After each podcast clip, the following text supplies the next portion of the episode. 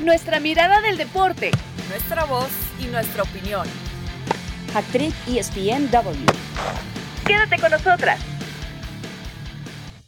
Bienvenidos, esto es Hattrick ESPNW, capítulo 30. Tres decenas de estas tres amigas que se llaman la Triple C, Caro, Cristi y la Correa, quien les habla, por supuesto. Señoritas, qué gusto escucharlos como cada viernes. Vamos a comenzar con el caso de Portugal y CR7 que nos tiene súper nerviosos o nerviosas, porque a Portugal le bastaba el empate y pecaron de confianza, perdieron en casa de Serbia, terminaron segundos de grupo y tendrán que ir a repechaje para buscar su boleto a Qatar 2022. Será el próximo 26 de noviembre el sorteo para saber a quién se tendrán que enfrentar, pero no me puedo imaginar un mundial sin Cristiano Ronaldo. Carita, ¿qué te suena eso? Bueno, a, que le falta, que le falta punch. Y además yo estoy esperando que de repente Cristiano llegue al Mundial de Estados Unidos-México y que lo podamos tener aquí, porque no en el Estadio Azteca jugando, que ya vio a Pelé, que ya vio a Diego Armando Maradona. Obviamente todavía falta mucho, vamos un mundial a la vez, como dicen los futbolistas, un partido a la vez, bueno, un mundial a la vez, pero yo honestamente creo que eh, además es un desperdicio, porque si uno revisa, más allá de Cristiano, la selección de Portugal, es una selección repleta de talento. Entonces tú no entiendes cómo, teniendo a, qué sé yo, a Moutinho, a Jota, a Bernardo Silva Sánchez, a Bruno Fernández, etcétera, etcétera, etcétera, como la selección de Portugal dejó ir. Además que, que, tú ves el, partido y la selección se adelantó, además, comenzaron apenas ganando un estadio lleno, la gente estaba, eh, Lisboa, que mi hermano vive allá, estaba colapsada por el tema de asegurar el pase al Mundial, y yo siento que eh, Fernando Santos no ha sabido exprimir el talento que tiene. Y me voy a quedar, ya para no extenderme y darle paso a Cris, eh, me voy a quedar con un titular que sacó la, la prensa lusa, que decía, poca ambición, mucho talento. Ese es el resumen de lo que está pasando en este momento con la selección de Portugal. Y no es la primera vez que lo tocamos, al menos en este podcast de Hat Trick, eh, las dudas que ha dejado Fernando Santos en el banquillo. ¿Te parece, Cristi, que estarían todavía a tiempo de cambiar ese nombre en el banquillo de la selección lusa? Yo creo que sí, porque eh, estamos cerca ya de la cuenta regresiva para el año al próximo mundial y sí, lo platicamos pues en la última fecha FIFA, ¿no? Cuando ya se habían definido algunas plazas. Eh, porque es totalmente necesario tener a alguien como Cristiano Ronaldo, más si va a ser lo que parece su último mundial. Así que para mí sí, están a tiempo, ¿por qué no? Eh, para no, tener que empezar otro proceso desde cero, alguien que quizás ya conozca bien a esta selección, si me preguntas quién, la verdad, no sé quién. Eh, pero es interesante lo que, lo que menciona Caro. que traigan a Mourinho, que traigan a Mourinho. Ay, sí. Bueno, creo, creo, creo que es uno de los sueños ayallines de, de José Mourinho. Bueno, Mourinho pero, pero bueno, ahorita tiene contrato, yo lo sé, yo sé que tiene, que tiene equipo, pero digo, en un futuro podrían traer a, no sé qué tan provechoso sería por, porque saben que él es muy, muy polémico, por llamarlo de alguna manera, pero bueno, es un nombre que doy aquí por hablar, hablar por hablar después, después de este año y medio, cerca de dos años que hemos tenido de pandemia, han pasado tantas cosas en el mundo de fútbol que si me lo dices no te voy a decir de que no, claro que no puede suceder, es imposible, porque lo mismo pensaba con Leo Messi en el Barça, ¿no? Ahora, cuando uno revisa los posibles rivales, eh, claro, que podría tener la selección eh, de Portugal, a ver, que si Suecia, Rusia, Escocia, Macedonia del Norte, Austria, Polonia, em, eh, Portugal sobresale a esos nombres, a esas elecciones. Eh, podríamos eh, pensar que a lo mejor estamos alarmándonos en demasía cuando eh, por el talento que ya mencionabas, Portugal no debe tener ningún problema de pasar esa prueba de repechaje. No, no nos estamos alarmando porque nos basamos en lo que está pasando y lo que está haciendo Portugal en la cancha. Yo, yo siento que primero hay planteamientos equivocados, a veces el Fernando Santos los manda a echarse hacia atrás mucho, eh, eso te limita porque entonces, ¿de qué dependes? De un balonazo que le llega a Cristiano, que a ver, señores, tiene 36 años, por muy en buen estado físico que esté, ya no tiene la velocidad de antes. Entonces, ya partiendo con, con ciertos planteamientos de ciertos partidos, ya ahí empieza a decir, es que está fallando el plan inicial, ¿no? Entonces, ya cuando eh, la falla es la base, evidentemente termina eh, sucediendo estas cosas, pero sí, por supuesto, por talento, por lo que debería ser, e-, ese deber ser que no siempre es, evidentemente pero sí, es más, eh, yo siento que tenía más equipo que Serbia y que pero como en tu casa igual que siempre, como ganaron la Eurocopa. No, no en tu casa te pasa eso. Pero no habrá sido contraproducente que ganaron la Eurocopa porque es justamente lo que ha mantenido a Fernando Santos en el banquillo, Cristi. Mm, no, no, nunca creo que sea contraproducente ganar la Eurocopa. Yo creo que es como que tapar un poco los problemas con, con títulos, porque eventualmente, y lo vuelvo a comparar con, con, el Barça, porque tanto tiempo no, no se daban cuenta los problemas en el Barcelona, porque llegaban todavía los títulos, eh, llegaban todavía los buenos momentos, y como que siento que era, o lo que parece que fue de un día para otro, le llovieron los problemas. Entonces yo creo que Portugal en este momento se está dando cuenta y está realmente limpiando ese espejo que estaba un poco tapado por esos buenos momentos y ya está viendo realmente este reflejo, pero yo creo que desde el banquillo está el problema porque no me explico teniendo a la gente que tiene también dentro del terreno de juego le, le pueda ir y, no que le está yendo mal, y no estamos diciendo que ya está eliminado del Mundial, no, no estamos eliminando a Portugal del Mundial, pero debería de ya tener su boleto. No debería de perder contra, con todo respeto, una selección como la de Serbia. Es increíble que Serbia tenga su boleto al Mundial antes que Portugal. Y no fue porque es que, es que le tocaron rivales sencillos, no, fue un duelo directo y por eso vemos ahora a Portugal eh, tener que esperar para obtener su pase al Mundial. Como que es trabajo extra que este equipo no tenía que hacer. Entonces, yo creo que por en este momento están a tiempo para realmente identificar los problemas, si es que es en el terreno de juego específicamente, o si viene también desde el banquillo, o si viene también otra bronca que, del que no nos enteramos, no lo sé, pero esto se tiene que solucionar, porque si llegan así también como que rascando al mundial, tampoco podemos esperar de que vaya a tener una actuación espectacular en 2022. Pero yo le doy la razón a Cari, Cari, yo te doy la razón en, cuanto a tu pregunta, porque yo siento que lo que lo mantiene, evidentemente, es el título del Euro y el, el título de la Nations Cup. Entonces, más allá de que no es que no ha explotado, no ha explotado el equipo, no le ha sabido sacar jugo, eh, los planteamientos no son correctos para el talento que tiene. Entonces, ¿qué pasa? Que, que llega a este punto que suceden estas cosas, pero claro, ¿por qué no lo cambian antes? Porque, bueno, vienes con una renta muy importante, con un respeto muy importante de, la gente en Portugal. Entonces eso te juega a veces un poquito a favor, como en este caso. Yo no sé si lo van a sacar, no lo creo. Sobre todo me imagino que, obviamente, que él va a asumir el repechaje, o sea, no creo que cambien el técnico ya para, para asumir eso. Ahora, de cara al Mundial, hay que ver, porque, bueno, falta un año también. Entonces, a lo mejor sería ir al repechaje y pensar en, en un cambio de timonel. Eso me parece como, como coherente, pero hay que ver cuántas fechas entonces FIFA hay de aquí al Mundial y, cuánta disponibilidad va a tener un nuevo técnico para, para empezar a conocer otra vez el plantel y empezar de cero. Es un poquito arriesgado, pero peor es estar en una situación como esta. Sí, no es que nosotros nos queramos ensañar con una sola persona, que en este caso es el técnico, pero a mí me parece que esos créditos que sumó eh, Fernando Santos cuando ganaron la Euro, eh, le dieron lo suficiente para mantenerse en ese banquillo y después ya todas las decisiones que ha tomado son sumamente cuestionables. O sea, Renato Sánchez, que mencionabas, Caro, metió gol de primer minuto, pero después, eh, ¿a quién más tienes? Bruno Fernández, Rubén Díaz en la central, pero que se siente súper solo, no tiene ningún cómplice. Metes a esta versión de Mutiño por Bruno Fernández, tienes a Neves y metes a Danilo. En fin, es como que eh, se vuelve como una bola de nieve de un montón de decisiones eh, cuestionables y tienes a un Cristiano Ronaldo que, como decía Cristi, tiene 36 años y quiere ir por su quinto mundial. Y obviamente no puedes eh, seguir apostando a que va a ser el hombre, que por cierto metió 11 goles en los últimos 10 partidos, pero que va a ser el hombre que siempre te va a sacar las castañas del fuego, ¿no? Eh, ¿Sería un fracaso si esta generación se queda sin mundial, Cristi? Sí, 100%.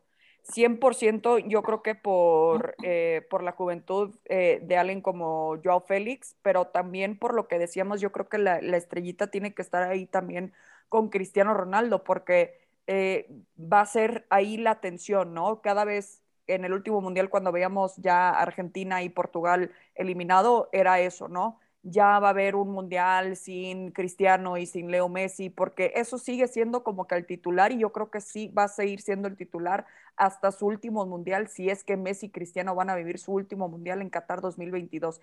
Sería un fracaso total, rotundo, redondo, como le quieras llamar. Eh, y sí, yo le, yo le pondría esa etiqueta porque eh, así como, como veíamos también a Italia, que no pudo estar en el último mundial, así como vemos a Italia también eh, teniendo que ir a playoffs, o sea, acá yo... Qué fuerte, qué, qué fuerte, qué fuerte después de tener esa racha de partidos y, una seguidilla de empates, una selección que acaba de ganar la Euro. Tú dices, no, no se entiende, entonces claro, ah,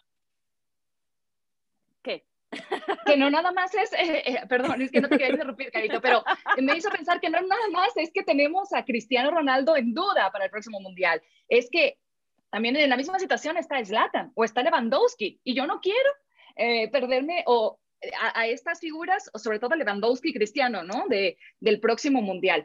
Pero bueno, iba a otro tema, Carito, a preguntarte si no crees que también Cristiano genera demasiada presión en los lugares donde está por lo competitivo que es, por el nivel que siempre le exige también a los suyos, porque el Manchester United tampoco la está pasando bien. Y tienen, ese mismo caso, tienen a Cristiano Ronaldo. Espérate. Claro, pero a ver, eh, primero voy a decir que también se nos olvidó decir que, que este Haaland quedó fuera del Mundial. O sea, que una de las figuras eh, de los jóvenes que, que, deberían despuntar, digo, no es que no haya despuntado porque es un crack, o sea, los números lo dicen, pero que cuando estos dos no estén, están llamados a, asumir ciertos tronos, a asumir ciertos espacios que van a quedar libres. Yo creo que no es culpa de Cristiano, yo siempre lo he dicho, o sea, es como de, es como culpar a Cristiano por lo que pasó en la Juve, por ejemplo. Eh, es, él es un elemento más, o, o, culpar a Messi por, por la debacle del Barça de los últimos años. Ellos son elementos talentosos que, que pueden resolverte, si es cierto, pero que ya no te pueden, o sea, volvemos al punto de, de, que uno ve jugar a Portugal y a veces eso, o sea, ah, no, que le den el balón largo a Cristiano y que se busque la vida. No funciona así el fútbol porque es un equipo colectivo. Entonces, si no elaboras un plan y si no realmente tienes una estrategia de, de ataque, una estrategia conforme al talento que tienes, que es lo que se le critica a, Santos, pues no te va a ser efectivo. Llámese Manchester United, llámese Portugal, llámese lo que te dé la gana. Eh, Juventus, Real Madrid, lo que sea. Entonces, yo creo que él es un elemento, pero no es el responsable de, porque él aporta lo que sabe hacer y su talento, pero imagínate tú, es como que tú juegues en un equipo donde tú seas el mejor jugador, el que tiene nivel y realmente tus compañeros llegan tarde a los entrenamientos, no, no estoy, estoy exagerando evidentemente para, para dar un ejemplo, llegan tarde a los entrenamientos o no hay un compromiso, no hay, bueno, tú no puedes jalar el equipo adelante tú solo, eso es, eso es una realidad. Entonces, eh, lo único que da mucha lástima es eso, teniendo ciertos elementos y no los aprovechas, ahí entonces sí está el problema. Sí. Eh, a mí, no sé, la verdad es que me deja muchísimas dudas que nuevamente, así como lo hablamos en selección, que es cristiano, a veces sus resultados, eh, que termina por salvarle el pellejo a Fernando Santos en el banquillo, siento que lo mismo pasa en el Manchester United con Solskjaer. O sea, eh, Cristi, ¿no crees que también de alguna manera Cristiano que tiene felices a las arcas del Manchester United porque desde que llegó nuevamente pues han tenido una, un aumento significativo en sus ganancias, eh, también le sonríe con razón Ole Gunnar Solskjaer por haber tenido a Cristiano que le sigue salvando el pellejo? Siento que la reacción de Ole Gunnar Solskjaer cuando ve los goles de Cristiano no es como que de sí, gol, anotó el United, es como que ah, sigo teniendo mi trabajo. Alivio. Bueno. viviendo al límite, al borde, sí, al borde exacto, de que, como que mm, laughs nervously, ¿sabes? Como que se ríe acá con, con mucho nervio, así, todo, cada vez que anota de que...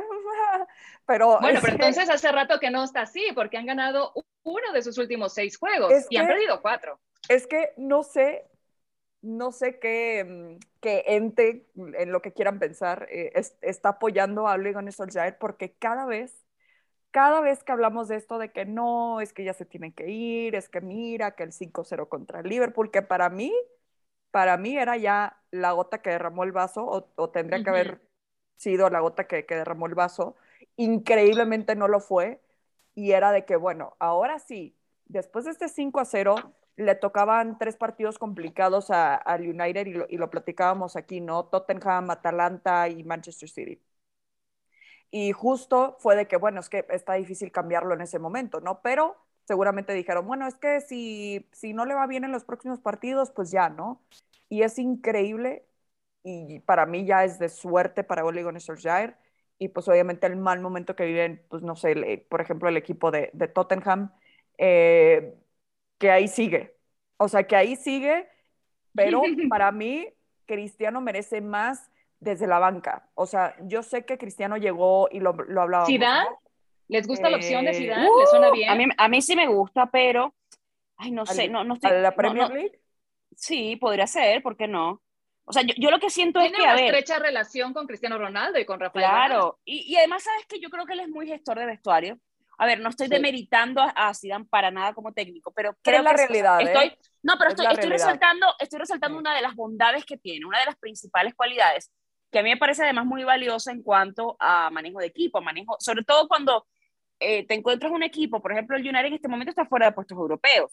Yo asumo que él puede apelar a ese sentimiento de, a ver, se van a quedar chavos sin Champions. O sea, yo, por ejemplo, imagínense la catástrofe, yo siempre jugando la catástrofe, este, que, que, que, Lo peor que que podría pasar es Portugal, sí, uy, que Portugal no califique y que de pronto no califique el United de la Champions, explícame. Mr. Champions, explícame. Entonces, eh, yo creo que sí hay que hacer ciertos cambios a tiempo cuando todavía están, o sea, porque ahora eh, recién va a completarse la, una de las primeras vueltas, o sea, lo que uno llama, bueno, el campeón de invierno y toda esa cosa, ¿no? Y estás a tiempo de reaccionar. Si, si dejas eh, la reacción para el último momento, bueno, ya estás prácticamente decretando que hay cosas que ya no pueden cambiar, pero yo creo que es el momento de, no sé, podría ser que eh, Zidane es una buena opción, es un técnico ganador, eh, un, tipo al que se le respeta además, que, que tiene esos galones de, de lo que hizo como futbolista, que eso creo que pesa muchísimo en un vestuario para a la hora de hablarle a un, a un futbolista y, y de lo que hizo además como técnico. Entonces ya creo que tiene pocas cosas que comprobar, pero un buen reto sería eso, pues ir a una liga en la que no, pues no conozca y tratar de triunfar allá, de, de emular un poquito de, o mejorar por lo menos una situación, porque también decir emular lo que hizo en el Real Madrid es poner un listón demasiado alto, o como pedirle a Pep que vuelva a ganar 6 de 6. Es como, Exacto, exacto. son mo- momentos históricos muy precisos, con el talento mezclado muy preciso que, para que se diera eso, ¿no? Entonces, pero sí siento que, que puede aportar muchísimo, ¿por qué no? Yo siento que, igual que Christie, no entiendo por qué no han logrado tomar la decisión en el Manchester United luego de esas humillantes derrotas ante Liverpool y Manchester City, sus eternos rivales y además ambos en casa. No sé qué es lo que están esperando, porque en el caso todavía de la selección de Portugal, puedo comprender lo complicado que es a estas alturas, a un año del Mundial, traer a un nuevo técnico, que si a lo mejor Fernando Santos eh, generó créditos por los títulos que ya habíamos comentado, pero en el caso de Solskjaer, de verdad, es que, Sí. chicas, pero ha conseguido la mitad Pero- de los puntos disputados. Es ridículo. Pero ¿sabes qué puede ser? No sé si ustedes estarán de acuerdo. A lo mejor también en la, la, la chapita de estrella, porque él es un, un ícono de la, de la institución. Entonces, a lo mejor no querrán eh, pasarle por encima a un ícono. No sé, pues. Pero yo creo que, pero no, pero este no sería pasarle por encima, Caro. Yo creo que ya le dieron mucha oportunidad. O sea, para mí, eh, sí, hay que tener esta conversa- conversación si es que apenas lleva cuatro o cinco meses al frente del club, ¿no? Pero ya le dieron suficiente oportunidad. Sí. No sé qué está pasando por la cabeza de Ed Woodward, honestamente, eh, como para ya tomar esa decisión, porque siento que hasta la afición como que eh, estaría un poco más tranquila, ¿no? Bueno, hasta la cara que le vemos a Sir Alex Ferguson también cada vez que, que está Sí. presente sabemos que está constantemente este, eh, en los partidos de, de Old Trafford, ¿no? Que está diciendo de que, que, que sigue, no, no entiendo qué hace ahí todavía. Digo, no le puedo leer la mente, ojalá. ojalá Pero, yo creo, pero yo, rezando. pero yo creo que yo creo que él es uno de los asesores, o sea, yo creo que a lo mejor la, Obvio. la, la decisión pasa también por él. A lo mejor él, él querrá, acuérdate que cuando, mira, en el libro de Ferguson, él habla que él siente que los procesos deberían ser un poquito más largos en ciertos equipos. Más allá, obviamente que él dice, bueno, el, el plazo incluso para un jugador no debería ser en un equipo élite más de cinco años. Obviamente el caso de él es un caso muy atípico, pero él decía, tener al mismo técnico en el banquillo le da seguridad al jugador, le da esa, esa conciencia de, sabes que el técnico no va a cambiar, probablemente como no va a venir otro técnico, tu puesto no está en, en disputa, tu puesto no está en controversia. Podría ser que, que, que se esté creyendo, porque cuando, cuando empezó el proceso de Sir Alex Ferguson, si mal no recuerdo, le tomó, creo que fueron tres años en conseguir resultados. Y la Ujú. prensa, que además él es escocés, la prensa lo mataba horrible, de, ay, el escocés perdió otra vez, ay, no sé qué. Entonces, eh, puede ser que se quiera tratar de, bueno, el proceso no está funcionando, mm, no venía funcionando eh, en, cierto punto, y que se quiera tener una cierta estabilidad a ver qué pasa. Yo no sé, es una teoría que tengo, no necesariamente tengo la razón, pero digo, podría ser como ya le funcionó con él, de repente que él diga, bueno, vamos a darle un poco a ver si, si la situación compone y con la llegada de Cristiano, bueno, ahora tienes otra pieza adicional. Eh, el tema de tener una persona como, Bruno Fernández también, más los nombres que, que, mencionas, no sé, podría ser una, una de las razones para, para, aguantarlo un poquito también. Eres demasiado buena, mi querido, ya, mi querido Padrón, demasiado buena, porque tu teoría tu teoría podría estar buena, pero no lo creo, sobre todo porque los tiempos son distintos y ahora les interesa mucho a los clubes la inmediatez del retorno de inversión, y no están dispuestos a apostar cinco años a un proceso para empezar a ver resultados. Y, y, lo de Solskjaer, yo creo que hasta por respeto a justamente lo que fue, habría que sentarse en la mesa y decir, quizá no fue el mejor momento, hasta aquí cerramos para que no termine más embarrado. Miren lo que sucedió con Kuman en el Barcelona. Pero bueno, eh, complicada situación la que vive actualmente Cristiano Ronaldo, tanto en la selección de Portugal como en la Champions. Y todo el mundo que amamos el fútbol, no queremos perdernos a este gran astro del fútbol en ninguna de las dos competencias. Hacemos pausa en Hattrick y ESPNW y volvemos porque tenemos ya muchos invitados confirmados a la máxima fiesta del fútbol. Hattrick ESPNW. Estamos de regreso en Hattrick ESPNW. Y señoritas, señores, todos los que nos escuchan, tenemos ya varios invitados confirmados para Qatar 2022. Eh, en esta última fecha FIFA se disputaron varios partidos, fueron trascendentales, distintas confederaciones y bueno, ya hay varios confirmados. Eh, la UEFA eh, con 10 países confirmados como la que más está llevando. Por supuesto está el anfitrión Qatar. Por parte de Conmebol eh, tenemos confirmados a Brasil y Argentina. En fin, de los clasificados que tenemos al momento, quiero preguntarles, ¿quién para ustedes, mi querida Cristi y Caro, va como serio candidato? ¿A quienes colocamos nada más como eh, participante o animador del espectáculo? ¿Y quién pues va a hacer acto de presencia? Cristi.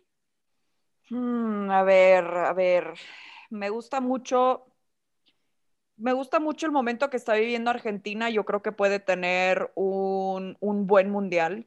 Eh, no sé si, si, para semis y para cuartos, pero yo creo que va a ser un rival, eh, como le llamamos, a vencer.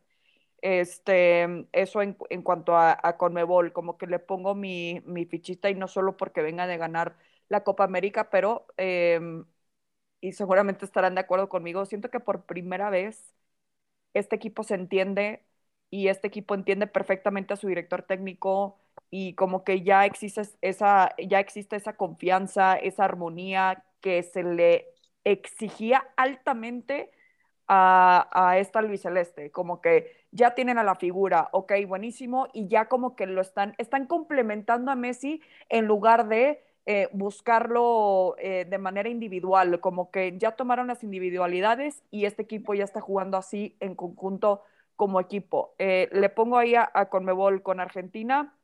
En cuanto a los que están clasificados también. ¿Por encima de Brasil, Cristi? por el momento que viven, sí, Argentina como que, pero, pero están muy parejos, ¿eh? O sea, no, no, por, no por compararlos directamente o escoger uno del otro, pero como que por primera vez en muchos años ya los veo como que medio parejos, no sé quién está ligeramente favorito, pero este, como que me emociona el momento que está viviendo la famosa escaloneta, ¿no? Lo que está viviendo Argentina eh, ahora y como que ya se pudo quitar esa espinita de ganarle a Brasil en una final. Entonces siento que eso les ha, dando, les ha dado también un envión anímico importante y siento que a nivel de competencia ya de mundial, como que van a decir, ahora sí, ya lo demostramos en Copa América, ahora sí, es nuestro momento para demostrarlo, vamos a darlo todo porque es el último mundial de Leo Messi, lo que, lo que ustedes quieran que platiquen ahí eh, en el vestidor. Argentina y por parte de la UEFA, lo de España también, como que en, entre que más pueda recuperar elementos Luis Enrique, este, alguien que no tiene miedo de dejar a jugadores de Real Madrid fuera, como que siente que es realmente su selección y yo creo que eso es importante a la hora de dirigir a un grupo de gente con muchísima experiencia y también de jóvenes súper interesantes. Sí, a mí me gusta lo de Argentina porque siento que ya se quitaron una losa pesadísima de encima al haber ganado ya un título. Eh, y, y, así como en Copa América se pusieron esa capa de vamos a dar ese título a Messi, saben que es el último mundial de Messi y con mayor razón, ¿no, Caro?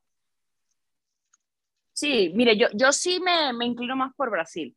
No solamente porque clasificó antes, sino porque la distancia era de seis puntos. De hecho, eh, normalmente en otras circunstancias ya Brasil semanas antes hubiese clasificado, porque eh, si uno revisa la tabla de las últimas clasificaciones, eh, me parece que, por ejemplo, Brasil tiene 35 con 31, en alguna ocasión llegó a ser como, ya llegaba a estar clasificado, pero bueno, eso es harina, harina de otro costal. Yo sí siento que Brasil viene muy sólido, muy, el nivel es muy superior a cualquier selección de, de, de Conmebol, obviamente eh, si hablamos evidentemente de enfrentamientos directos y lo que ha pasado, pues Argentina también es un candidato a, y lo que dices es muy cierto, después de haber ganado la Copa América, ya te quitas el lastre de no puedes, ¿no? Esa, ese, ese, casi, ese, ese mero mero, ¿no? Ya mero. Entonces yo siento que, que eso son las dos selecciones, pero yo pondría por encima honestamente a Brasil, porque además ha demostrado que independientemente de quién esté en la cancha, la selección juega lo mismo, juega bien y termina consiguiendo resultados, es, es efectiva que no es tan espectacular como la Brasil del Juego Bonito de 2002, etcétera, bueno, evidentemente, ¿no? Pero tiene un cúmulo de importante de talento para. Em, yo, honestamente, veo también selecciones, por ejemplo, como la de España, ciertamente lo que dice Cristi, porque uno tenía el tema de no, están en reconstrucción, pero haber llegado a las semifinales de la Euro, no voy a decir que nadie contaba con que lo hicieran, porque ya trae la chapa, evidentemente, de doble campeona de, de, recién, obviamente, más allá de, de, lo que ya habían hecho antes de la Euro y campeona mundial, pero sí estábamos como en un periodo de esperar a ver qué pasaba con la selección española. Y ya vimos que realmente a Luis Enrique le salen los números, le salen las cuentas y le salen las cosas con esta generación tan joven a la que le ha ido dando eh, minutos y minutos. Pero Carito, a la selección española no sientes que le falta como una figura de peso, de líder, no les falta experiencia también, justo porque pues son muy jóvenes. Sí, pero fíjate que Italia ganó la Euro y no tenía tampoco una gran figura, una gran, un gran referente. Entonces, y, sobre todo una selección española donde la marca que se quiso, que, que, estableció Aragonés, que respetó el bosque y que se arrastró hacia acá, era una marca de fútbol colectivo. Lo que pasa es que, claro, hemos visto generaciones de mucho talento y quizá en esta está un poco por debajo en cuanto a, figuras consagradas. A lo mejor en unos años no vamos a decir lo mismo, porque eh, los Gaby, etcétera, van a estar en otro punto, evidentemente, pero yo creo que sí tiene también nombres interesantes, el tema de Ansu Fati, por ejemplo, que ya fue llamado a selección, eh, si lo, lo respetan las, eh, las lesiones, seguramente lo veremos también en el Mundial, y yo creo que tienen además una, una generación y una selección muy interesante, sobre todo en el caso de em, lo que viene a continuación. No sé, yo siento que, que para mí son un candidato como muy interesante, honestamente, para ver qué es lo que va a pasar a continuación. Eh, por ahí vamos a ver entonces la selección de Francia, que creo que ha, ha bajado mucho rendimiento, ha bajado mucho sí. nivel, pero, pero también tiene el plantel para, y por lo menos en el Mundial anterior se supo adaptar muchísimo, porque bueno, yo siento que, que jugaba también mucho dependiendo del rival que tuviera de, a, adelante, pero me parece que eso fue una virtud que se convirtió en un título al final. Entonces, yo creo que también, a ver, eh, eh, Hay que tenerle respeto a... a la vigente campeona, sí, también. Claro, y, sí. pero yo creo que también estamos haciendo alegres cuentas, porque una de las cosas que yo siempre digo para sacar un favorito mundial es cuando salgan los grupos, evidentemente, porque te puede tocar un grupo muy fácil uh -huh. y eso te puede catapultar a, a, un quinto partido, a una semis o qué sé yo. Pero si claro, no, nosotros si te hablamos de cómo se han visto ahora. Claro, y te, te toca un grupo de la muerte y bueno, trae, traes a quien tú quieras y chao, te van a mandar a la casa en También. la primera vuelta que no debería ser, porque si tienes casta de campeón, obviamente, y calidad, pues te tienes que cruzar contra los mejores y demostrarlo, pero vamos a estar claros que los grupos determinan mucho el futuro de todo. Sí, por supuesto. Y ojo, hay selecciones a las que siempre hay que tener el respeto. Yo no me puedo creer todavía que a estas alturas Italia tenga que pasar por un repechaje. Eh, me gustaba mucho eh, lo que habíamos visto en la Eurocopa. Bueno, habrá que esperarla. Alemania, Cristi, que Hansi Flick ha ganado los siete partidos que ha dirigido, el mejor inicio de un entrenador con la Mannschaft y que también Qatar va a estar marcando el regreso de una selección de Países Bajos que no estuvieron en Rusia 2018, uh -huh. así que ahí está estará Luis Vangal dirigiendo otra justa mundialista, que es como de esas elecciones que platicábamos en alguna tradición de hat junto con Bélgica. Sabes que siempre van a ser como esas elecciones gitanas que te van a costar muchísimo trabajo, que son duras, pero que al final siempre te dejan ese sabor de le faltan 10 centavos para el peso, ¿no? Sí, yo creo que más con Bélgica, ¿no? Históricamente sabemos que Países Bajos, aún con la naranja mecánica, se quedó también muy ahí al límite. En su mejor momento no pudo ganar el Mundial. Yo creo que también es de esas elecciones que va regresando poco a poco y me da mucho gusto que, que esté regresando poco a poco porque para mí es muy extraño también ver un mundial sin, sin Holanda. Así que eh, con, con Luis Van bueno, sabemos que, que, tuvieron ahí un ratito con Frank de Boer, eh, mm, pues de que fue así, ay, qué, qué catastrófico fue, no. Yo creo que mostraba cosas interesantes. Yo creo que Memphis Depay también se crece muchísimo cuando juega este, con, esa, con esa playera naranja. Y, y, tiene ahí elementos interesantes, jóvenes también, jóvenes con una buena mezcla también ahí de, de, experiencia, al igual que Alemania. Y bien lo dices, Cari, como que viene regresando poco a poco. Sabemos uh -huh. cómo le fue en el último mundial, entonces seguramente va a tener esas ganas de decir de que eh, Guess who's back, back again, ahí con... Eh, pero, pero hazlo en el tono. Jesus back, back, back, back, okay. Y, pues y claro. hice el bounce acá, pero no me vieron. Quiero, yeah, solamente quiero que la también. gente lo sepa. Ojalá bailen con nosotros también. Es viernes y lo sabemos. Y ya se acerca el mundial también. O sea, como que eso sí me tiene muy emocionada porque, pues vaya que, pues sí, pues todo, todo el mundo, literalmente todo el mundo con la pandemia, pues como que veía este tipo de eventos pues muy lejanas, ¿no? Entonces a, al menos ya podemos estar en la, en la, cuenta regresiva, ya platicar de algunos que tienen su boleto en mano, pues bueno, sí es bastante emocionante. Pero sí, y lo de Bélgica va a ser interesante, ¿eh? Porque ya lo hemos platicado aquí, pero como que... Oye, pero mí... si no, pero si no, si no lo logran, ya como que tal cual, Ex o sea, como de, a ver, next, o sea, va a quedar, mira, yo, yo siento que es, la, que es como que es como Holanda, que ha tenido generaciones brillantes de gran fútbol y al final pierde. O sea, yo, yo me acuerdo cuando Argentina le termina ganando Holanda, si mal no recuerdo, en las semifinales de eh, Sao Paulo, nosotros estuvimos ahí, estuvimos Martina Einstein, Andrés Agulla, Hernán Pereira, fuimos un grupo a, a, ver ese juego. Y yo me acuerdo de, y creo que esto lo he comentado en muchas ocasiones, pero creo que viene a, a colación porque estamos hablando de esa selección. Yo le preguntaba a Nistelrooy, que en ese momento estaba trabajando de analista para ESPN en 2014, eh, yo, o sea, le había preguntado en 2014, obviamente. Entonces me dijo, yo sí, yo le dije, tú hipotecarías, o sea, cambiarías la manera de jugar por un título, porque como juegan muy bien, pero nunca ganan. Dirías, bueno, que no juguemos bien y que ganemos, y dijo, por supuesto, sí. Entonces yo creo que a veces hay selecciones que se casan demasiado con un estilo, eh, demasiado merengue, como dice un amigo mío, demasiado fútbol champán, y a la mera hora son incapaces de ajustar un planteamiento para, para salir de un embrollo y, no tiene, y se quedan sin opciones. Selecciones, por ejemplo, voy a poner un ejemplo. El Barça en su momento cuando lo elimina el, eh, el Chelsea en semifinales, me parece que fue 2013-2014 en la Champions, que yo me acuerdo que la, el último, la, última temporada de Pep, no sé, no recuerdo la fecha, igual fue 2012. Y yo me acuerdo ese partido donde marcó, marcó Busquets, me acuerdo de que marcó el Niño Torres, me acuerdo, estaba, yo estaba también en ese estadio. Y tú dices, pero ¿por qué no tienen opciones para salirse de la, de la, del estilo? Un 9, alguien que tire de lejos, no del sé, esquema, otra cosa. Claro. claro, entonces yo siento que va a depender mucho de que estas selecciones se terminen de adaptar en ese sentido. A ver, España ganó con un estilo muy marcado, dos Eurocopas seguidas y un, y un Mundial en ese periodo, algo que, por supuesto, ninguna selección ha hecho. Pero es como de, te, tenía un talento sobresaliente, se lo sabían de memoria y sí creo que habían como ciertos elementos para salir de ciertas situaciones y esa, esa selección tenía una mucha mística, pero no siempre se da de esa manera. Entonces, por ejemplo, puse el ejemplo antes de, de Francia, de cómo se adaptaba cada rival para tratar de ganar y lo consigue. Entonces tú dices, ¿por qué aferrarse totalmente ciegamente a un esquema que a lo mejor en algún punto, en algún partido con algún rival, es que te traba y no te va, y no te va a dejar eh, a actuar, no te va a dejar seguir. Entonces, por ahí yo le vería un poquito el tema a estas selecciones como Carito, Bélgica, ¿quieres como hablar? Holanda. ¿Quieres hablar entonces con nuestro técnico, el Tata Martino, por favor?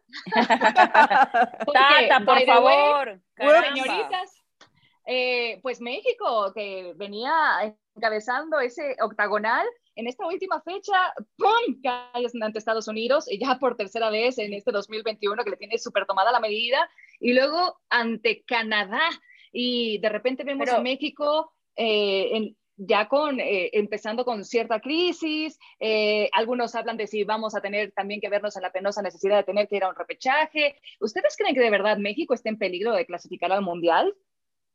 Mm, no, pero, no, pero, no, a ver, no, pero yo, yo, o sea, lo de Estados Unidos, perdón, pero se veía venir. O sea, es como de, de acuerdo. Yo, yo por ejemplo, no, no le compré el discurso al Tata de ah, Estados Unidos, Estados Unidos es un partido más. No, perdón, no. No porque hay clásicos, y él sabe porque él dirigió el Barça. Hay partidos que sabes que no puedes perder. Y cuando los pierdes tres veces, como amigo, en serio. Y, y, y además de las maneras, que creo que importan mucho, los marcadores, lo, etcétera, ¿no? El tema de Canadá, yo también dije, las alegres cuentas ya no salen porque tiene mucha velocidad. Y si en el Estadio Azteca costó tanto, y si en el Estadio Azteca Canadá se plantó a jugarte, a proponerte, a, tratar de llegar a tu arco, o sea, a ver, y todos lo sabemos, el, ese 1-1 en el Estadio Azteca pudo terminar mejor si Alfonso Davis hubiese acertado algunas de las que tuvo en la primera parte. Entonces tú dices, a mí sí me preocupaba el tema de, bueno, e, entiendo los cambios y las cosas, pero yo creo que ahí, ahí, ahora entonces el discurso, no, pero estamos igual en zona clase, no, no, no. Cuando hace años el tema era clasificar de primero, era un objetivo de la Federación Mexicana de Fútbol. Entonces ahora resulta que no, no, no, es un objetivo, ahora es como clasificar como sea. No, no, no es clasificar como sea. México creo que tiene que quedar por encima de los demás por la jerarquía que tiene, por lo que te dé la gana, porque es México, ¿sabes? Porque es el, el gigante realmente de la CONCACAF. Eso de que no hay gigantes, no, perdón, pero la historia se respeta. Es como que digamos que eh, Brasil y Argentina eh, no tienen cierta jerarquía en la Conmebol, ¿sabes? Sí. Más allá de que, bueno, sí, que ahora no hay, los, hombres pesan con más que los nombres y cualquier cliché que queramos hablar de fútbol.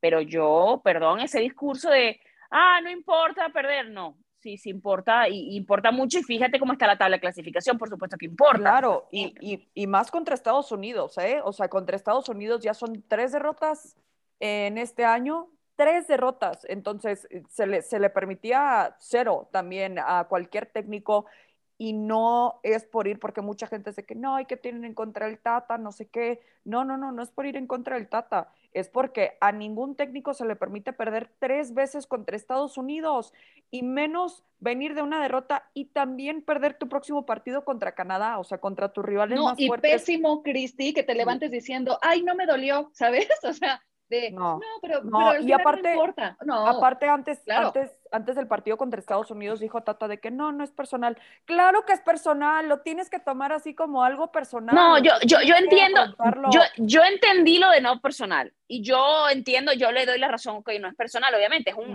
fútbol. Pero es fútbol, pero pero él tiene para que... te dé para que te dé ese fuego de superar al equipo de Estados Unidos que otra vez no está encantando ese 2 a 0 que Christian Pulisic también con lo de la playera fue un mic drop para mí, o sea, fue una bofetada más para la selección mexicana directamente a Memo Ochoa por lo que dijo. Entonces, ahora ahora cuando se ven en el espejo, ¿a quién quieren ver o quién están viendo en ese momento?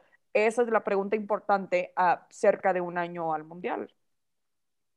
Correcto. La verdad a mí, eh, para quien no estuviera entendiendo este contexto de la playera de Pulisic, eh, Guillermo Ochoa, el arquero de la selección mexicana, había hecho una declaración diciendo que eh, la selección, el Tri, era ese espejo en el cual querían reflejarse los Estados Unidos. Y Pulisic contestó, además en un partido en el que había entrado de cambio y a los pocos minutos consiguió la anotación para el conjunto de las barras y las estrellas y mostró su playera donde decía Men in the Mirror, o sea, el hombre que en realidad uh. está en ese espejo, ¿no?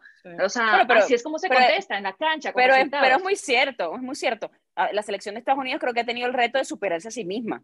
Y, y con esta generación, además ha hecho las cosas distintas, no, no me quiero extender porque sé que tenemos que terminar, pero fíjate que nosotros, y nosotros saben que siempre me incluyo en México, señores, vivo acá, sí, quiero este país, eh, también soy venezolana, no se molesten. Y este país te eh, quiere, Caro. gracias, compatriotas. Eh, pero yo siento que, por ejemplo, México tiene un tema de eh, formación de jugadores, de cuántas veces hemos dicho, no está listo para, el, para Europa, no, es, no tendría que tomarse un tiempo más para conocer la Liga MX, para bla, bla, bla. eh, la, la, eh, la, MLS no, manda a los jugadores de 17, 18 años que se formen en Europa y ya eh, es un plus. O sea, están haciendo las cosas distintas a su manera. No están imitando lo que está haciendo México, ciertamente. Que la competencia te suma, que la competencia te pica, que México te gana, te pica, por supuesto. Pero también he de decir, y ustedes lo saben, que porque han tenido coberturas con selección mexicana, han tenido coberturas de, contra Estados Unidos, que a mí me pasó que de ir a Copa Oro 2019, estar en la final en Chicago y que mucha gente de la calle, la mayoría no supiera que Estados Unidos estaba jugando, porque tampoco le dan tanta importancia. Nosotros de este lado sí es una cosa de honor, vida o muerte, es una cosa de ¡Ah! nos tocan el orgullo, Dios mío, qué horror, pero allá realmente no les, no les pesa tanto el, el tema, ¿no? Más allá de los latinos y eso. O sea, yo creo que el tema está, sobre todo cuando fallaron en el último mundial. La situación irá cambiando, ciertamente, pero todavía el, fútbol de allá, o sea, el techo lo tienen muy alto todavía, o sea, le falta mucho crecimiento y muchas cosas por mejorar a nivel de afición y a nivel de todo. Y dejen de tratar de engañarnos los eh, dueños o los directivos de los clubes diciendo que, por supuesto, que apoyan al talento mexicano para que se vayan desde muy jóvenes, desde muy temprana edad, al viejo continente para crecer profesionalmente, porque eso le va a beneficiar a la selección. Si tú lo estás ofreciendo, pero lo, lo ofreces a un precio exorbitante, por el cual a lo mejor a un club de Europa le alcanza para comprarse tres, cuatro o cinco jugadores de incluso Sudamérica, obviamente es como de, sí, yo lo, yo lo estoy poniendo a la venta, pero en realidad no lo quieres vender, pues lo quieres quedar porque les interesa el negocio inmediato, eh, que quedarse con los jugadores acá, venderlos carísimos y no están viendo más allá, no están viendo con la inversión a futuro, en lo que puede eh, rendir la selección mexicana, obviamente con mejores jugadores, con un nivel eh, mucho más cercano al europeo que obviamente lo que se estanca y se está quedando atrás acá eh, de este lado en CONCACAF. En fin, no queríamos terminar así con los ánimos tan exaltados, pero bueno, la selección mexicana esto es lo que nos deja el día de hoy, ¿verdad? El caso es que el domingo estaremos a un año de Qatar 2022. Todo sigue tomando forma para la próxima justa mundialista, para que ruede ese balón en el Al Bayat Stadium. Y estamos, por supuesto, ansiosas. Señoritas, muchísimas gracias. Cristi Alexander, Caro Padrón, quienes habla Cari Correa. Y nos volvemos a encontrar en una siguiente edición de Hattrick ESPNW. Nuestra mirada del deporte. Nuestra voz y nuestra opinión. Esto fue Hack Trick ESPN W.